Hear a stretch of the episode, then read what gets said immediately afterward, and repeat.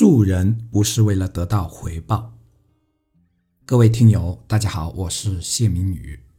上次跟一位朋友聊到慈善这个话题，他说这几年自己做慈善的钱少则也有几百万了，可是有什么用？等你江河日下时，没有人会认得你。所以今天想借此话题来说说自己的观点。当然，还有这种思维具体和我们生活有什么关系？从“慈善”这个词便能看出，这是一种善举。既然它是一种善举，那就不应该要求什么回报。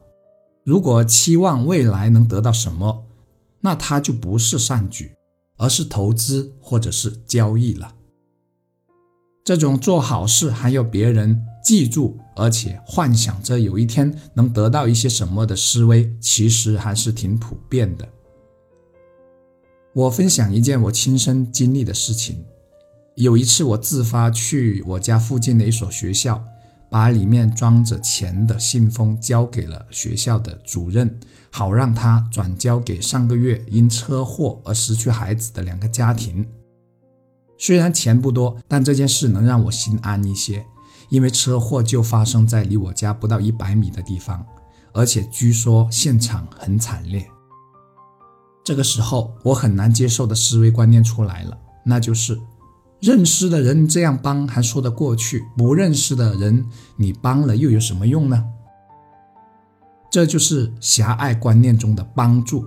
可只要稍微想一想，就知道这是一种变味的、扭曲的帮助。是一种私心太重的帮助，是为了达到目的的帮助。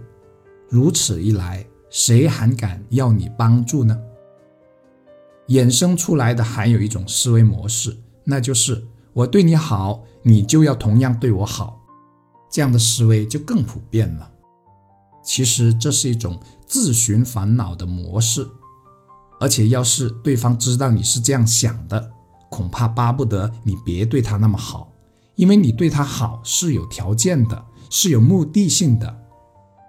总而言之，如果你帮助人或者对人好是真心的，是发自内心的，那就别附加上条件，要不然会形成对生活相当不利的模式。我是谢明宇，如果本期节目对你的朋友也有用，记得分享给他们哦，这也是对我最大的鼓励。感谢。感恩。